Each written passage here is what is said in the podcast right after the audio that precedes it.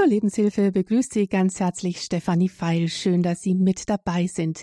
Wintermüdigkeit, die Lebenskräfte wieder aktivieren. Das ist heute unser Thema in der Lebenshilfe mit dem Experten für Naturheilverfahren Dr. Rainer Mateka. Ja, in der dunklen und kalten Winterzeit, da kehrt auch die Müdigkeit wieder bei uns ein. Der Körper verlangt viel häufiger nach einer Ruhepause. Vielleicht sind auch Antriebslosigkeit, Erschöpfung oder Konzentrationsschwäche mit dabei. Damit signalisiert uns der Körper auf ganz natürliche Weise, dass er eine Pause braucht oder dass ihm bestimmte Nährstoffe fehlen. Wie viel Schlaf braucht der Körper in der dunklen Jahreszeit? Wann ist ärztlicher Rat einzuholen und welche Tipps gibt es, um der Wintermüdigkeit entgegenzuwirken? Über all das sprechen wir heute mit Dr. Rainer Mateka. Er ist Facharzt für Allgemeinmedizin und Naturheilverfahren und ärztlicher Leiter der Malteser Klinik von Wegbecker in Bad Brückenau in der Bayerischen Rhön. Und er ist uns jetzt live zugeschaltet aus Bad Brückenau. Schön, dass Sie bei uns sind, Dr. Mateka. Herzlich willkommen. Guten Morgen. Sehr gerne. Guten Morgen.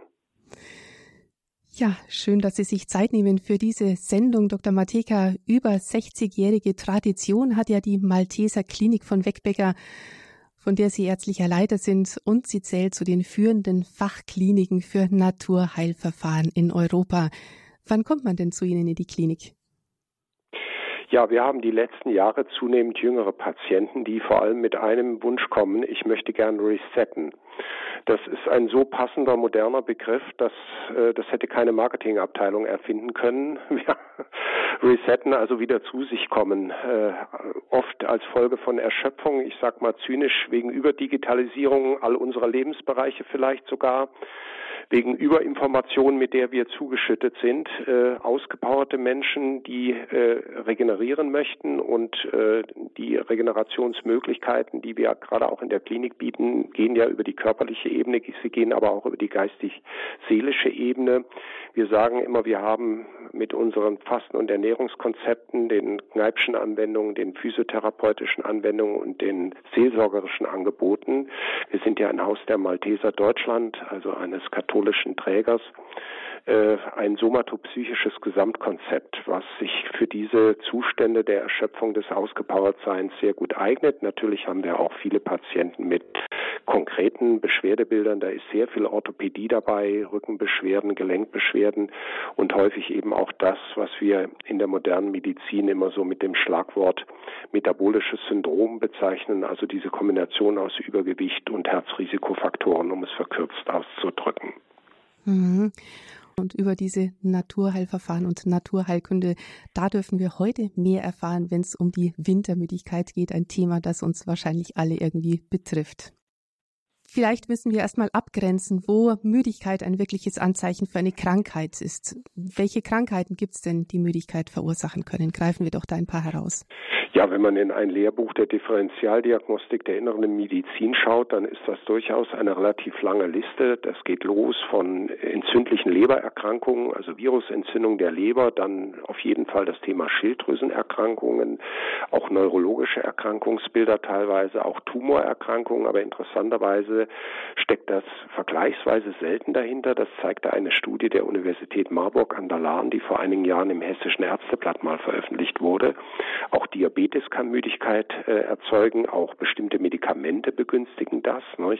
Beispielsweise Blutdrucksenker teilweise können äh, zu solchen Reaktionen führen. Natürlich auch der Einsatz, der kontinuierliche Einsatz von Schlaf- und Beruhigungsmitteln. Aber was auch durchaus ein Thema ist und oft übersehen wird, weil nicht danach gesucht wird, das sind einfach Vitalstoffmangelzustände. Ne? Und wir denken also da besonders oft an das Thema Eisenstoffwechsel, an das Thema Vitamin B12, auch an das Thema Vitamin D, gerade im Winter. Die meisten Menschen wissen ja seit einigen Jahren, dass Vitamin D offenbar viel mehr kann, als nur den Knochen zu stabilisieren, dass es eine sehr komplexe Aufgabe hat im Körper und gerade im Winter bei den meisten Menschen nicht ausreichend äh, zur Verfügung steht.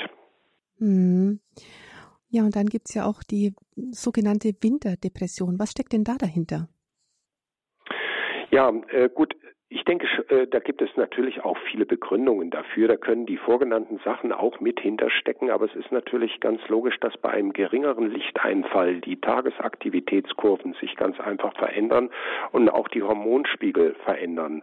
Sie hatten ja eingangs auch so die rhetorische Frage gestellt, wie viel Schlaf braucht eigentlich der Mensch?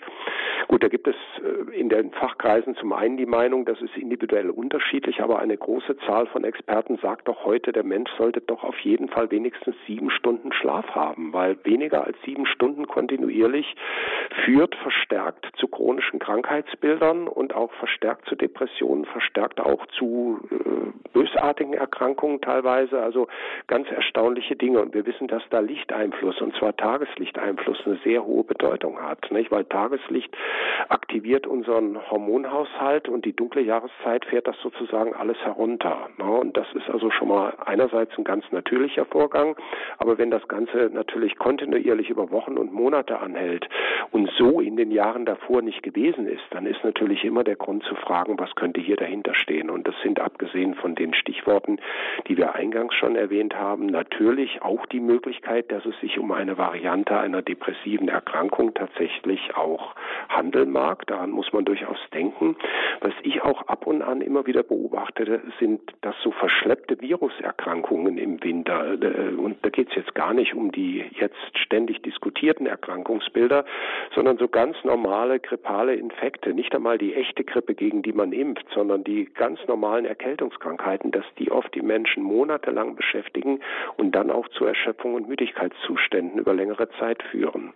Hm. Also auch wenn ich eine chronische Nasennebenhöhlenentzündung habe oder irgendwie sowas, dann kann das auch eine starke Müdigkeit einfach hervorrufen. In der Tat, es gibt äh, in der Fachliteratur äh, Hinweise, dass insbesondere die äh, chronische Entzündung der Siebbeinhöhle, also das ist, ist glaube ich, nicht allen bekannt, dass es zwischen den Augen direkt eine relativ große Nasennebenhöhle gibt. So eine Art äh, Nebenhöhlenzellen sind das, die Siebbeinzellen.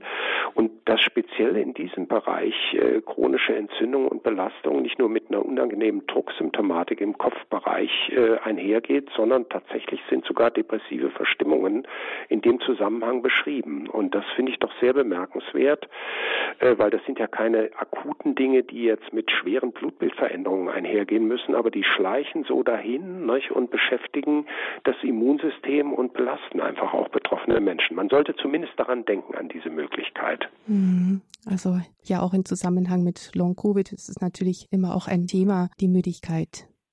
Ja, es ist ja im Zusammenhang mit Covid tatsächlich dieser Begriff Slow Virus Disease, also wird ja heute alles auf Englisch gesagt, also die langsamen Viruserkrankungen möglicherweise ganz neu definiert worden, dass man sagt, man muss viel mehr als Krankheitsursache auch für Herzkrankheiten womöglich an solche schleichenden Viruserkrankungen denken, auch unabhängig von Covid, ne, dass das generell womöglich ein größeres Thema ist, als wir denken.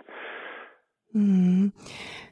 Sie haben vorher auch gesprochen vom Eisenmangel, Dr. Mateka. Wie ist denn das da noch ein Wort dazu? Gut, generell Blutarmut, also ein Mangel an Blutfarbstoff, der kann natürlich äh, durch eine Blutung bedingt sein, eine Blutungsquelle, eine chronische Entzündung, aber auch meinetwegen irgendeine Erkrankung des Knochenmarks, des blutbildenden Systems, führt natürlich immer zu einer gewissen Erschöpfung und Müdigkeit und auch Schlappheit, gerade bei älteren Menschen auch, weil dann natürlich die Herzbelastung durch den geringeren Sauerstofftransport deutlich absinkt. Aber auch unabhängig von einem Mangel an Blutfarbstoff kann der Eisenmangel allein eine Rolle spielen. Und der Eisenmangel wird aus zwei Gründen regelmäßig falsch eingeschätzt oder übersehen. Die Blutbestimmung des Eisenspiegels ist ein relativ ungenauer Wert. Genauer ist die Bestimmung des Eisenspeichers. Dieser Wert heißt Ferritin. Und äh, der ist aber nicht Bestandteil normaler Routine-Blutuntersuchungen. Das ist schon ein speziellerer Wert. Der ist nicht kompliziert, ihn zu bestimmen, aber man muss eben dran denken, ihn anzufordern. Ich sage immer, Ferritin, das ist wie der Ladezustand der Autobatterie. Ja, wo Sie sehen, was hat die denn hinten raus überhaupt noch für Kapazität?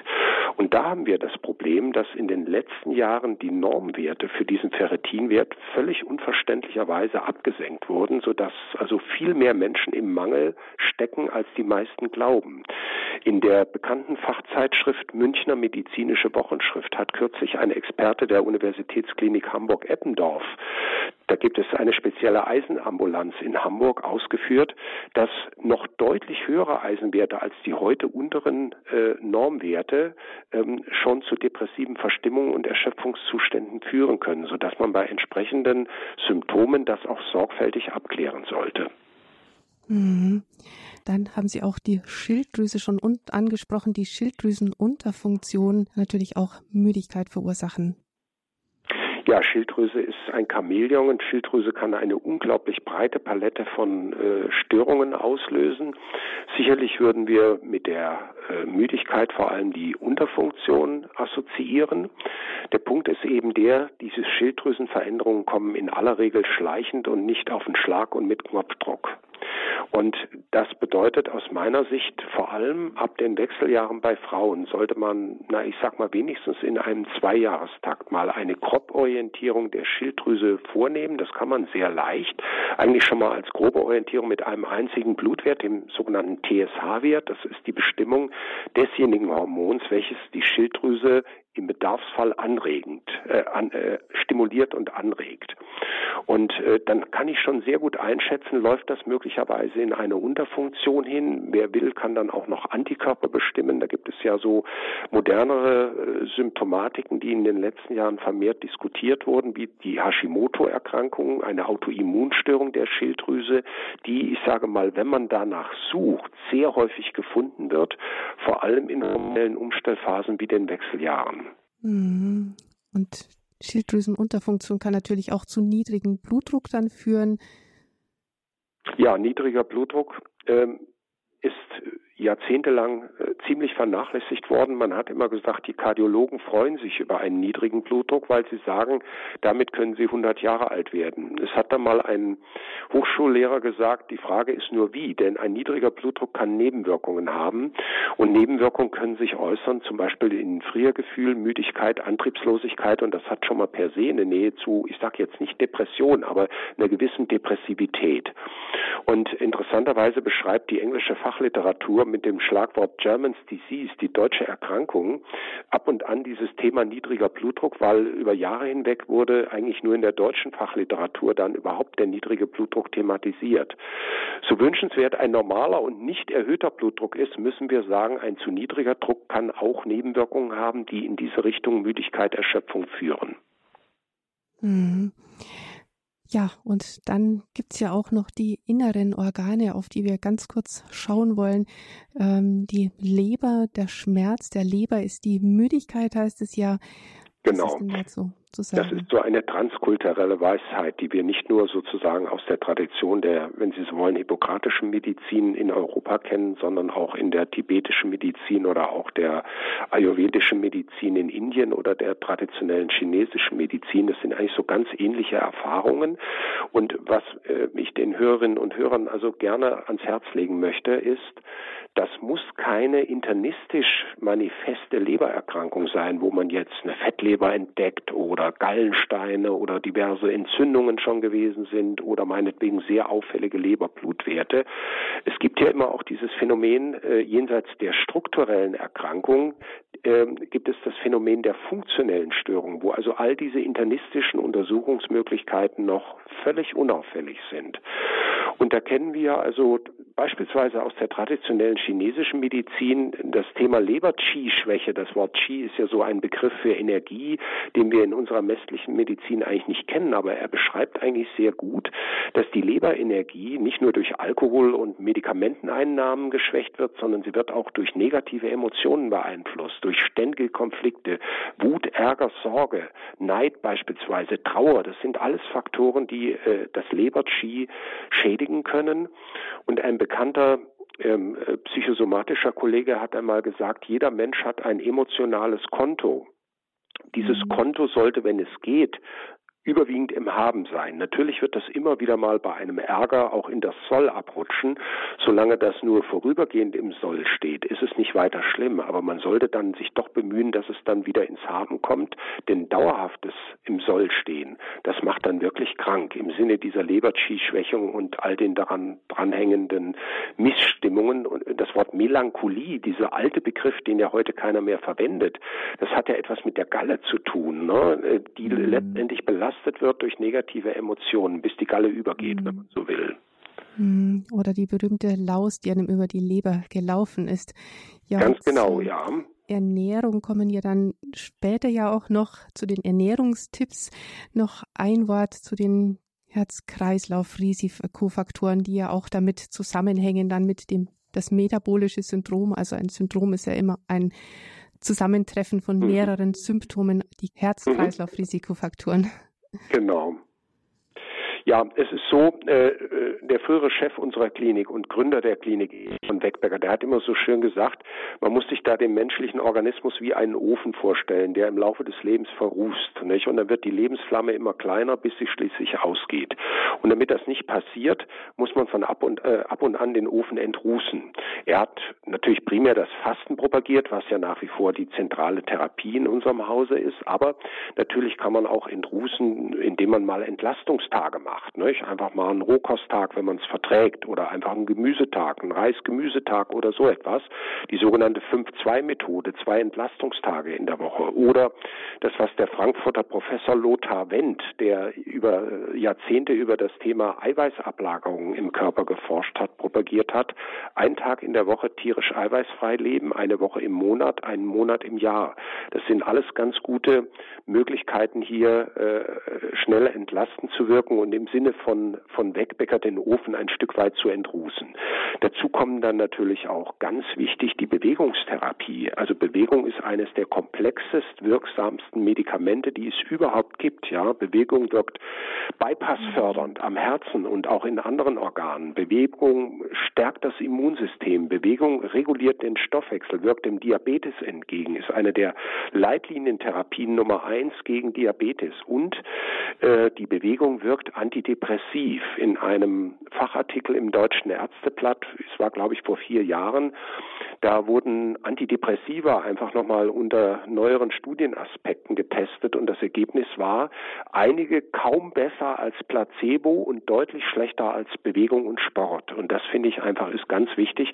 Ähm, und das zeigte auch diese vorhin erwähnte Marburger Studie, dass natürlich der erschöpfte, der müde, der latent depressive Mensch dann erstmal dazu neigt, nichts zu tun liegen zu bleiben, morgens im Bett sich nicht zu bewegen. Dann baut sich die Muskulatur ab, die Blutzirkulation geht zurück. Und ich müsste jetzt im Grunde im Sinne umgekehrter Kausalabläufe, auch wenn es am Anfang schwer fällt, wieder versuchen, das aufzubauen. Moderate Bewegung, vielleicht zunächst mal nur der regelmäßige tägliche Spaziergang, dann vielleicht das zügige Walking, wie wir heute sagen, meinetwegen auch Nordic Walking, weil das sehr gut ist für die Gelenke letztendlich. Und wer will, kann dann auch einen Dauerlauf machen oder Radtour, je nachdem, was die Jahreszeit so an Optionen anbietet. Aber Bewegung ist eine ganz zentrale Säule. Und ein dritter Aspekt neben vielen anderen Dingen, die man machen könnte, aus der klassischen Naturheilkunde natürlich die Kneiptherapie, ja, die Wasseranwendungen, mhm. wobei man bitte immer beachten muss, nichts Kaltes auf Kaltes, ja, also kalte Füße bitte nicht mit kaltem Wasser behandeln, das muss erst gut warm gemacht werden, aber es gibt ja einfache Dinge wie etwa den Gesichtsguss, mhm. den kalten Gesichtsguss, den kann sich der Mensch selber auch machen, ne? das möbelt schon mal morgens in der Früh beispielsweise auf, nicht? oder sogar so, es wird seit einiger Zeit ja angeboten, Tageslichtlampen, ne? so sogenanntes True Light mhm. Licht, äh, wo das Tageslichtspektrum emittiert wird. Auch das hat nachgewiesenermaßen Effekte, gerade auch auf so diese Neigung zu Winterdepression und Antriebslosigkeit. Und wie mhm. gesagt, Leberentlastung, nicht nur was jetzt Alkohol und Medikamente und diese eben erwähnten psychischen Dinge anbelangt, aber da kann man auch einfach mal kurmäßig sagen, 14 Tage jeden Abend, wenn ich ins Bett gehe, einen Leberwickel machen, einen feuchtwarmen Leberwickel. Mhm. Ja, so Im Grunde alles arzneifreie Medizin und das ist ja der Kern der Naturheilverfahren. Das wird heute oft überhaupt nicht so gesehen. Es wird immer vermutet, man ersetzt chemische Arzneimittel durch pflanzliche oder homöopathische Mittel. Ja gut, das kann man machen, aber der Kern der Naturheilkunde ist primär eine arzneifreie Therapie mit den natürlicherweise in der Natur vorkommenden Mittel und Erscheinungen. Hm, natürlich kann auch Müdigkeit als Arzneimittelreaktion auftreten. Genau, wir hatten ja vorhin schon angesprochen, dass Blutdrucksenker immer so ein bisschen ein Thema sind.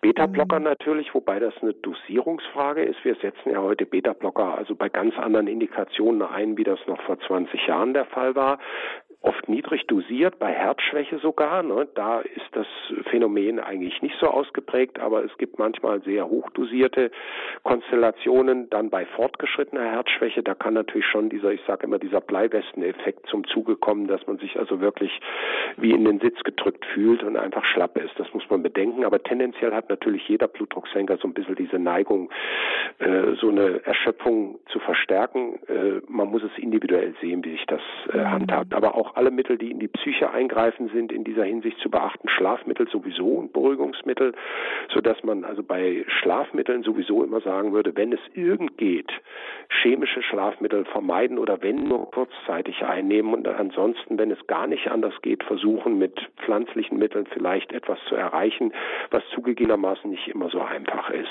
Hm. Ja, das wären jetzt mal ein paar Beispiele an Krankheiten und natürlich auch Arzneimittelreaktionen die Müdigkeit hervorrufen können. Ja, jetzt nur mal so ganz kurz gestreift. All das sollte man natürlich ausschließen, bevor wir an die normale Wintermüdigkeit drangehen. Und hier geht's gleich weiter in der Lebenshilfe nach einer kurzen Musik.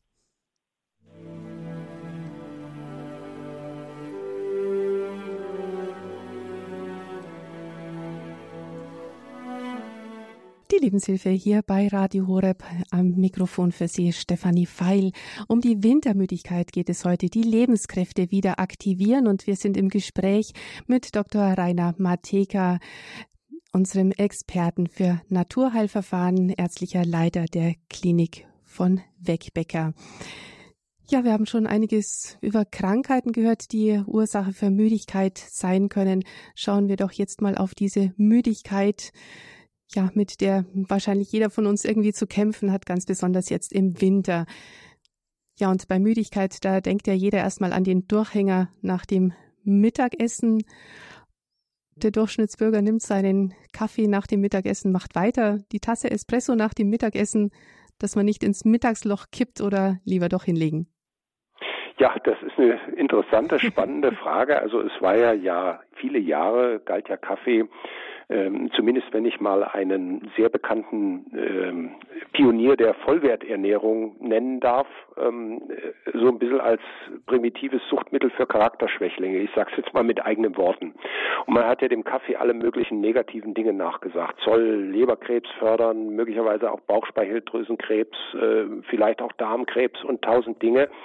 Also hat sich alles nicht bewahrheitet. Ganz im Gegenteil. Die Studien der letzten Jahre, die internationalen Studien zeigen, dass möglicherweise möglicherweise sogar ein gewisser Krebsschutzeffekt eintritt, gerade auch gegenüber Leberkrebs und äh, eventuell auch anderen Krebsarten, was so unlogisch per se nicht wäre, weil Kaffee ist äußerst reich an Polyphenolen und diese sogenannten Polyphenole, das sind Pflanzenstoffe, die unter anderem eine immunstärkende Wirkung haben, die wir sonst auch sehr ausgeprägt in diesen ganzen Kohl- und Wirsinggemüsen finden. Deswegen sind die ja so gesund. Und es gab sogar eine Studie, die gesagt hat, ähm, Kaffee hat äh, Anti-Alzheimer Effekt, zumindest bei Frauen hat sich das gezeigt, bei Männern war es wohl hoffnungslos, aber bei Frauen soll dieser Effekt bestehen, was ich auch durchaus für nicht so abwegig halten würde, weil der Wirkstoff Koffein ist ja ein sogenanntes Xanthinderivat, hat eine gewisse Ähnlichkeit mit dem früher in der Lungenheilkunde oft eingesetzten Asthmamittel Euphilin. Und dieses Mittel stimuliert eigentlich die Durchblutung und den Stoffwechsel sämtlicher innerer Organe, also ob das Gehirn, Herz, Lunge oder auch Niere ist. Und äh, von daher äh, kann, können wir mit dem Wissen von heute an und für sich sagen, ein, zwei Tassen Kaffee sind sicherlich nicht lebensverkürzend, um es mal so auszudrücken. Mhm. Äh, es wird ja oft gesagt, ja, es gibt einen Gewöhnungseffekt, man muss dann immer mehr trinken. Ja, ich weiß nicht, ob das wirklich so ist. Natürlich ist eine gewisse Disziplin angezeigt und man kann es auch überdosieren, ganz ohne Frage. Und es gibt sicher auch Kontraindikationen für Kaffee. Ja, also beispielsweise Menschen mit Herzrhythmusstörungen, insbesondere dem Vorhofflimmern, was uns ja in den letzten Jahren sehr beschäftigt in der Medizin, wo dann diese blutverdünnenden Medikamente in der Regel gegeben werden. Da würde ich abraten von Kaffee. Ich würde auch abraten bei Menschen, die diese Refluxerkrankungen haben mit Sodbrennen. Äh, natürlich auch Menschen mit innerer mhm. Unruhe. Schilddrüsenüberfunktion wäre eine Kontraindikation. Also das muss man schon bedenken. Mhm. Aber per se äh, mit Maßen genossen finde ich jetzt kein Argument zu sagen, Kaffee ist nicht erlaubt. Also das darf man dann auch in so einer Phase nach dem Mittagessen mal trinken. Äh, natürlich ist die Zeit nach dem Mittagessen natürlichweise, wie wir aus den südlichen Ländern wissen, eher so eine Siesta-Zeit und auch die traditionelle chinesische Medizin assoziiert die Zeit von 13 bis 15 Uhr mit der Dünndarmzeit. Das heißt also, der Dünndarm hat seine Hauptaktivität in der Zeit. Das Blut ist im Dünndarm ja zum Verdauen und nicht unbedingt zu kreativen Gesprächsrunden bereit. Dass das heute oft auf Kongressen ganz anders läuft, sei mal dahingestellt, aber es ist einfach eine Tatsache, die wir auch in der realen Erfahrung immer wieder so bestätigen und beobachten können. Nun, äh, Sie sprachen das Stichwort Mittagsschlaf an im Prinzip dieses Powernapping, dieser kurzzeitige Mittagsschlaf von wenigen Minuten scheint durchaus Sinn zu machen.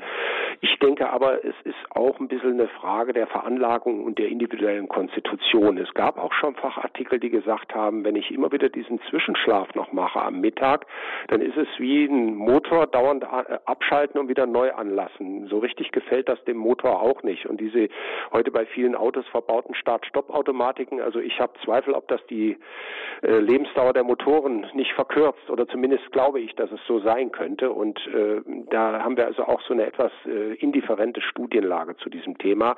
Ich denke aber, wer es macht, einen Mittagsschlaf und sagt, danach fühle ich mich frisch erholt, warum soll der es nicht weitermachen? Das ist sicher vollkommen in Ordnung dann. Mhm. Wie lange sollte der dann dauern oder kann der dauern, damit man nicht in die Tiefschlafphase rutscht? Na, ich würde mal sagen, 20 Minuten, dann ist gut so mhm. als Richtwert, 10 bis 20 Minuten. Ne? Mhm. Läng länger sollte es nicht mhm. sein, weil es passiert sonst in der Regel, dass sich wirklich der gesamte Organismus runterreguliert, der Blutdruck absinkt und dann kommen natürlich all diese Kriterien auch von der Physiologie her zum Tragen, die dann wieder mit Müdigkeit und Antriebslosigkeit und Frierneigung einhergehen. Das sollte man dann eben durch dieses nur kurze Schlafen vermeiden. Mhm. Ja, natürlich etwas schwierig vielleicht, wenn man im Büro ist, aber vielleicht sollte man etwas mehr drum kämpfen auch also manche können das ja, ist. dieses ganz kurze Schlafen, so ein, mhm. zwei Minuten, ne? und äh, ich sag mal, das ist so ein bisschen wie autogenes Training. Wie viel Schlaf der Körper braucht, darüber haben Sie schon gesprochen. Sieben mhm. Stunden kann es vielleicht auch sein, dass der Biorhythmus im Winter etwas mehr fordert? Mag sein. Also wenn das, wenn der Betreffende sich danach äh, erholt fühlt, ist das sicherlich in Ordnung. Mhm. Also ich würde jetzt nicht sagen, es gibt da eine wissenschaftlich festgelegte Zeit, die man auf keinen Fall unter- oder überschreiten darf. Es mag sicher individuelle Schwankungen geben, aber die Mehrzahl der Schlafforscher äh, sagt schon, es gibt Korrelationen zwischen Schlafdauer und Erkrankungshäufigkeiten. Und da wird alles, was unter sieben Stunden ist, als womöglich kritisch eingestuft. Ob mhm. das so von den Theorien her haltbar ist auf Dauer, das muss man mal sehen. Ich meine, wir erleben ja immer wieder in allen Bereichen der Medizin, dass selbst, wie es so schön heißt, gut gemachte klinische Studien nicht die weit von nun an bis in Ewigkeit sind, sondern immer wieder dann doch modifiziert und revidiert werden. Hm. Ja, bevor Sie, liebe Hörer, dann auch eingeladen sind, anzurufen in der Sendung, kommen wir doch noch mal einfach auch zu den Mangelzuständen. Ähm, also Müdigkeit kann ja auch ein Signal des Körpers sein, dass Vitalstoffmangel im Körper herrscht, ein Mangelzustand, den man beheben muss. Welche ja. Tipps gibt es denn, um dieser Wintermüdigkeit entgegenzuwirken? Man liest ja in, der, in diversen Gesundheitsratgebern so Tipps oder Aussagen wie, wer sich ausgewogen ernährt, hat keine Mangelzustände. Das ist ja auch das Credo eigentlich der Ernährungswissenschaft dann empfehle ich mal bestimmte Stoffe zu bestimmen im Blut und dann würde ich sagen von wegen. Ne? Also was heißt erstens ausgewogene Ernährung? Das ist ja auch ein relativ unwissenschaftlicher Begriff. Ähm, aber es gibt offenbar heute mehr Bedarf durch Stressbelastungen vielfältiger Art möglicherweise bei Menschen, die Darmerkrankungen haben, wo die Aufnahme der Nährstoffe über den Darm gestört ist. Das muss ja gar nicht eine schwere entzündliche Darmerkrankung sein. Das kann vielleicht auch ganz einfach irgendeine Störung des Darmmilieus sein. Wir reden ja heute immer von dem Mikrobiom, diesen Darmbakterien, die möglicherweise gestört sind, sodass die Aufnahme der Nährstoffe und Vitalstoffe nicht so gut erfolgen kann. Ja, welche Dinge sollte man besonders beachten? Wir hatten Eisen schon angesprochen. Nicht? Eisenmangel muss man sehen, wie man das therapiert. Also einfach nur zu sagen, schlucken Sie Eisentabletten, das hat manchmal auch seine Tücken, weil nicht alle besonders gut vertragen werden. Manche machen Übelkeit. Es gibt teilweise homöopathisierte Eisenpräparate. Gut, bin ich mir auch immer nicht so ganz sicher, ob das dann in jedem Falle effektiv ist. Ähm, natürlich kann man versuchen, von der Ernährung äh, Nahrungsmittel aufzunehmen, die eisenhaltig sind, wobei theoretisch die pflanzliche Kost eine breite Palette anbietet, aber erstaunlicherweise aus Gründen, die wir bis heute nicht erklären können, offenbar aus tierischen Lebensmitteln das Eisen besser aufgenommen wird, warum auch immer. Und ähm, ich denke, im Notfall scheue ich mich nicht, auch äh, Menschen mal eine Eisenspritze zu geben. Das muss man aber sehr langsam machen. Die muss man verdünnen mit Kochsalz. Das kann Nebenwirkungen haben. Aber wenn man das sorgfältig macht, sich Zeit nimmt, das Ganze gut verdünnt, dann ist es manchmal für die Betroffenen wie eine Doppingspritze, dass sie sagen, ich habe auf den Schlag gemerkt, dass ich mehr Energie hatte, wenn wirklich ein Mangel im Eisenspeicher, den wir vorhin angesprochen haben, vorliegt. Und ein weiterer Aspekt, an den zu wenig gedacht wird, Vitamin B12, ähm, das liegt zum Teil auch daran, dass bei der Bestimmung des Vitamin B12-Spiegels im Blut in der Regel dieses komplex gebundene B12 bestimmt wird. Äh, davon wird aber nur ein Teil den Körperzellen zur Verfügung gestellt. Das bedeutet also, schon Blutwerte, die im unteren Drittel der Norm liegen, sind eigentlich schon erniedrigt. Ne? Und so dass man also vielen Menschen eher großzügig Vitamin B12 zuführen kann. Das kann man heute ja auch gut mit hochdosierten Tabletten machen. Ähm, und Vitamin B12 speichert sich auch im Körper. Das muss also keine Dauertherapie sein. Das kann man einige Wochen machen und dann sind die Speicher erstmal, na, ich sag mal mindestens ein halbes Jahr ganz gut gefüllt, auch wenn die Fachliteratur sagt, sie sind sogar noch länger gefüllt. Aber es ist auch nicht schlimm, wenn man bei Vitamin B12 vorübergehend mal über die oberen Normen hinausgeht. Das gibt keine gefährliche Kumulation, also Ansammlung im Körper. Das wird dann einfach über die Niere ausgeschieden, weil es sich um ein wasserlösliches Vitamin handelt. Vitamin B12 hat nicht nur mit der Blutbildung zu tun und der Funktion der Nervenbahnen. Man sagt auch nicht umsonst, es ist das Nervenvitamin, also bei Stress, Ärger, Depressionen, aber auch Schmerzen. Und es hat mit kognitiven Fähigkeiten zu tun, mit Denk- und Merkfähigkeit und auch mit der Gleichgewichtskoordination. Und gerade bei älteren Menschen haben wir ja sehr häufig dieses Phänomen der, wie die Hamburger sagen, dieser Tüdeligkeit. Ne? Aufstehen und dann wackeln sie rum und müssen sich erstmal festhalten und gehen dann zu Fachärzten, Neurologie, HNO und erfahren dann, ja, das liegt an ihrem Alter. Ich meine, das ist natürlich dann eine Frusterklärung, das macht die Menschen berechtigterweise nicht zufrieden. Was könnte denn sonst noch dahinter stecken? Und da können auch solche Sachen unter Umständen mal von Relevanz sein. Mhm. Omega-3-Fette wären noch zu erwähnen, die Fischöle, die kann man ja heute sogar in veganer Form aus Algen hochdosiert zuführen, ne, mit sehr komplexen Wirkungen auch auf die Stimmung, auf, äh, mit antidepressiven Effekten, antientzündlichen Effekten und natürlich das schon zitierte Vitamin D, was wir ja nur zu geringen Teilen über die Nahrung aufnehmen können, äh, zu größeren Teilen über das Licht, was natürlich in unseren Breiten um die Jahreszeit viel zu gering ist. Und man muss auch daran denken, dass aus den Vorstufen von Vitamin D äh, der Körper erst in der Leber und Niere die aktiven Vitamin D-Stufen produzieren muss. Und die Fähigkeit, diese aktiven Formen zu produzieren, lässt im Laufe des Lebens deutlich nach. Und das kann dann eben bedeuten, dass vor allem auch der ältere Mensch entsprechend äh, zuführen sollte. Und es gibt ja so diesen schönen Spruch, man soll es mit Vitamin D machen wie mit Winterreifen von Oktober bis Ostern. Da was zuführen. Da muss man allerdings sagen, man kann es theoretisch auch überdosieren. Und ich bin auch kein Anhänger dieser Überbietungswettbewerbe, die sagen ja, je mehr, umso besser. Äh, deswegen, wenn es nie gemacht wurde, vielleicht mal im Herbst den Wert bestimmen lassen im Blut, dass man überhaupt mal einen Ausgangswert hat. Aber in der Regel brauchen die Menschen deutlich mehr Zufuhr, als man das vor Jahren noch für möglich gehalten hat. Und Vitamin D ist auch ein gutes antivirales Mittel. Also äh, es gibt Studien zum Thema Covid-Infektion. Da haben unter anderem Omega-3-Fette gut abgeschnitten, Grüntee hat gut abgeschnitten und eben auch Vitamin D, diese Vitamin D-Shots, diese hochdosierten Vitamin D-Gaben, gerade zu Beginn der kalten Jahreszeit. Mhm. Und das mhm. finde ich doch sehr interessant, wenn es mit so einfachen Mitteln geht so auch das Immunsystem zu stärken. Was ja. wäre denn da ein Richtwert für so einen Vitamin D-Shot? Ja gut, also ähm, wie gesagt, es kommt auf den Ausgangswert an, aber es macht aus meiner Sicht ein Mensch, der jetzt keine Nierensteine in der Anamnese hat, bei dem keine Nebenschilddrüsenfunktionsstörung bekannt ist, weil die hat geht mit Störung des Kalziumstoffwechsels einher und da wäre womöglich die Vitamin D-Gabe kontraindiziert. Ähm, da liegen sie mit 2000 Einheiten pro Tag mit Sicherheit nicht zu hoch. Ne?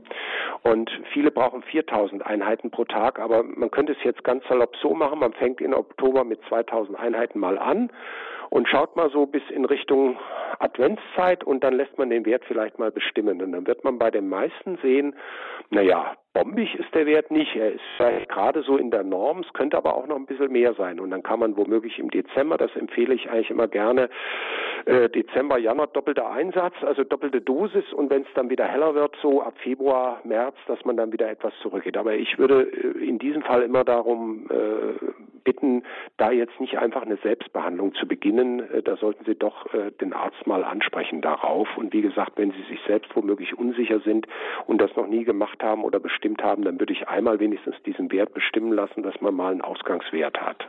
Hm.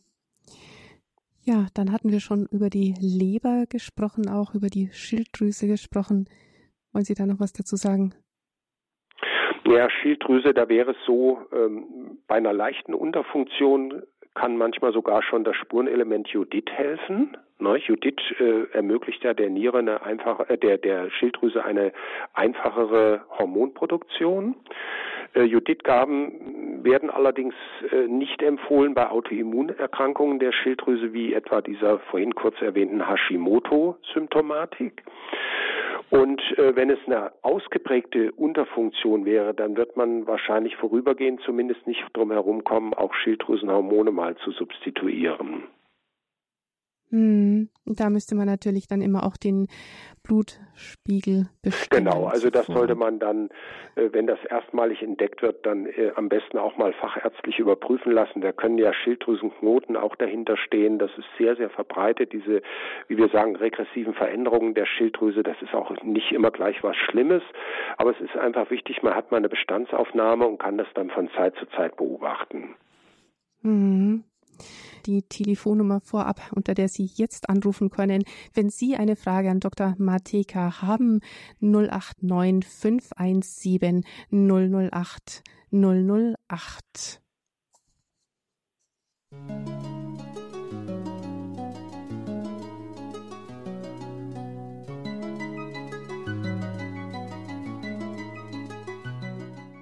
Die Lebenshilfe hier bei Radio Horab für Sie am Mikrofon Stefanie Feil und wir sind im Gespräch mit Dr. Mateka, Experte für Naturheilverfahren von der und ärztlicher Leiter der Klinik von Wegbecker in Bad Brückenau. Die Wintermüdigkeit, um die geht's heute, die Lebenskräfte wieder aktivieren. Und wir haben eine erste Hörerin am Telefon. Grüß Gott, herzlich willkommen, Frau Kränkler.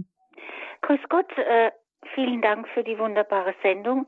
Ich habe sehr aufmerksam zugehört dem Herrn Doktor, dem Vortrag des Herrn Dr. Mateka und hätte eine Frage.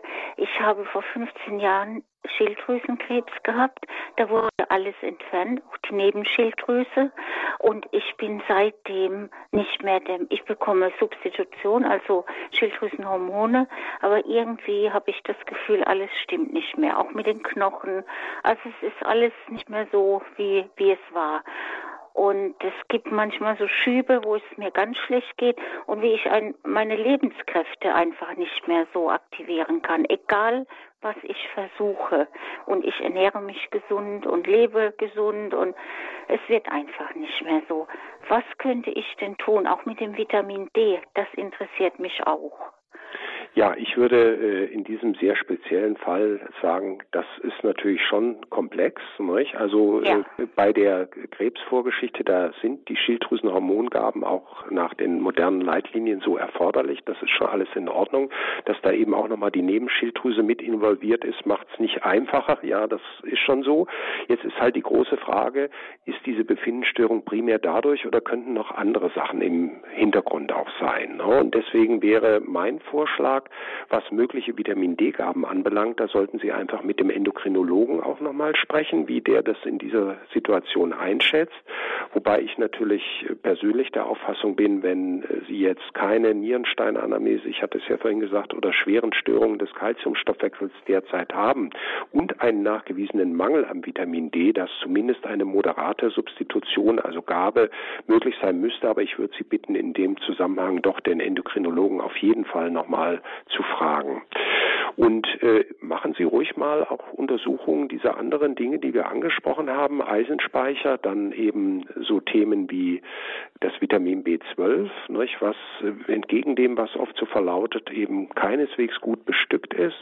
Ich würde auch einfach mal schauen, ob im Körper irgendwelche Entzündungswerte auffällig sind. Da gibt es ja heute so einen Wert, der heißt CRP, C-reaktives Protein, ist auch keine gigantische Sache, den mal zu bestimmen, aber der spricht sehr sensibel an, wenn so ständige Entzündungen herumschweifen im Körper, ob das jetzt virale Infekte sind oder beispielsweise rheumatische Entzündungen im Körper, Autoimmunerkrankungen, dass man einfach mal sieht, ist da irgendetwas, was da nicht hingehört.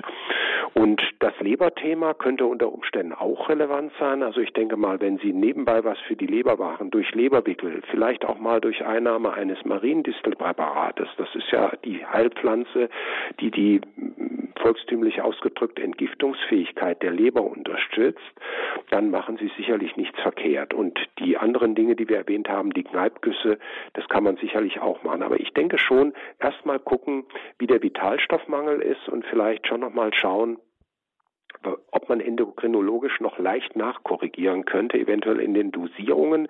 Es ist nach meiner Erfahrung so, dass man bei den äh, Schilddrüsenhormongaben oft mit minimalen Schrittänderungen schon deutliche Effekte erzielt. Aber viele Betroffene sagen auch, das ist fallweise unterschiedlich. Ich merke, dann brauche ich wieder ein bisschen mehr Hormon und dann wieder ein bisschen weniger. Aber grundsätzlich ist es tatsächlich bei dieser Vorgeschichte mit einem Schilddrüsenkarzinom so, dass man eine relativ üppige Dosierung mit Schilddrüsen Schilddrüsenhormonen vornimmt. Ja, herzlichen Dank. Das, was Sie jetzt sagten, Herr Doktor, das ist mir jetzt auch aufgefallen, seit zwei Jahren ist dieser CRP-Wert immer erhöht. Aber ich war auch noch gar nicht beim Endokrinologen, weil mein Hausärztin meint, das sei nicht nötig. Gucken, ob noch andere Gründe für die CRP-Erhöhung sein können. Ich meine, irgendwas aus dem Darm. Ich weiß nicht, ob Sie mal eine Darmspiegelung hatten. Ähm, da müsste man einfach mal sehen, man muss jetzt nicht gleich alle aufwendigen Untersuchungen machen, die es heutzutage gibt, ja, von, von Kernspintomographien bis sonst was, aber dass man vielleicht doch das eine oder andere mal auslotet, was möglicherweise eine Rolle spielen könnte. Und möglicherweise findet sich dann ein relativ guter Ansatz, therapeutisch voranzukommen. Hm. Ja, herzlichen Dank, Frau Kränkler. Jetzt in der Kürze der Zeit alles Gute und wir haben eine weitere Hörerin auf Sendung. Sie rufen aus Stockach an. Grüß Gott, herzlich willkommen. Ja, guten Morgen zusammen. Wer ist denn am Telefon? Guten Morgen. Ja, ich habe eine Frage und zwar meine Schwester ähm, hatte vor zwei Monaten eine Covid-Erkrankung ähm, und äh, liegt jetzt seither im Prinzip im Bett. Also sie äh, klagt über komplette Schwäche. Sie schafft es gerade noch auf die Toilette und dann wieder zurück und ist also total ausgepowert. Jetzt wollte ich mal fragen, ob Sie da vielleicht auch eine Idee haben, äh, wie man sie wieder Yeah. Ja, aktiviert, wie man ja, wieder. Also ich muss Ihnen sagen, ich würde das Gleiche machen wie bei einer anderen Virusinfektion. Es gibt ja, wenn man so die Leitlinien zur Covid-Behandlung anschaut, ich sag mal so unter uns, da habe ich immer das Gefühl, im Westen nichts Neues. Ich habe die Tage gerade die aktuelle Leitlinie bei den Intensivpatienten gelesen. Da steht vor allem drin, was alles nicht hilft. Das finde ich also sehr enttäuschend. Und äh, es gibt ja zum Beispiel aus Wuhan in China eine ganz interessante Studie, die sich mit diesen Hochdosisinfusionen Vitamin C beschäftigt. Ne? Und also ja. diese Hochdosis Vitamin C gaben, das muss man allerdings äh, per Infusion dann machen, äh, die hat ja eine immunmodulierende Wirkung. Also immunmodulierend heißt ausgleichend auf das Immunsystem. Äh, sowas würde ich auf jeden Fall in Erwägung ziehen, wenn jetzt nicht eine Einschränkung der Nierenfunktion vorliegt, weil diese Hochdosis Vitamin C Dosen, die müssen irgendwie über die Niere auch abgebaut werden, ne, über den sogenannten Oxalsäurestoffwechsel. Die Omega-3-Fette würde ich auf jeden Fall mal zuführen. Man muss nur wenn man ganz korrekt ist, sagen, falls äh, da Blutverdünner genommen werden. Omega-3-Fette können auch das Blut noch ein Stück dünner machen. Da kann es also Wechselwirkungen geben. Ne? Aber per se wäre das auf jeden Fall eine interessante Option. Und auch auf äh, möglicher anderer Stoffe, die fehlen. Da spielt auch Zink eine Rolle. Zink ist auch so ein latenter Mangelmineralstoff bei vielen Menschen. Und wir sehen auch immer wieder, dass es gar nicht so leicht möglich ist, Zink aufzusättigen. Das muss man also über längere Zeit manchmal machen.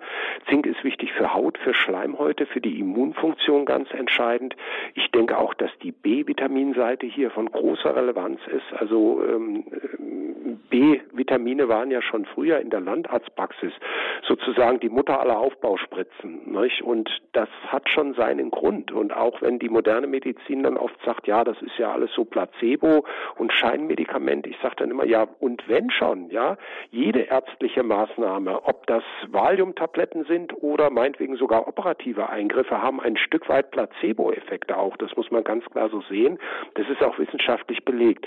Also hier hilft im Endeffekt eine pra pragmatische Herangehensweise, nicht, um solchen Menschen am ehesten weiterzuhelfen. Wir hatten in der Klinik auch ein relativ wenige Patienten bei Zustand nach Covid war mehr so dieser gastroenterologische Aspekt mit, mit Darmstörungen und viel, viel dünnem Stuhl.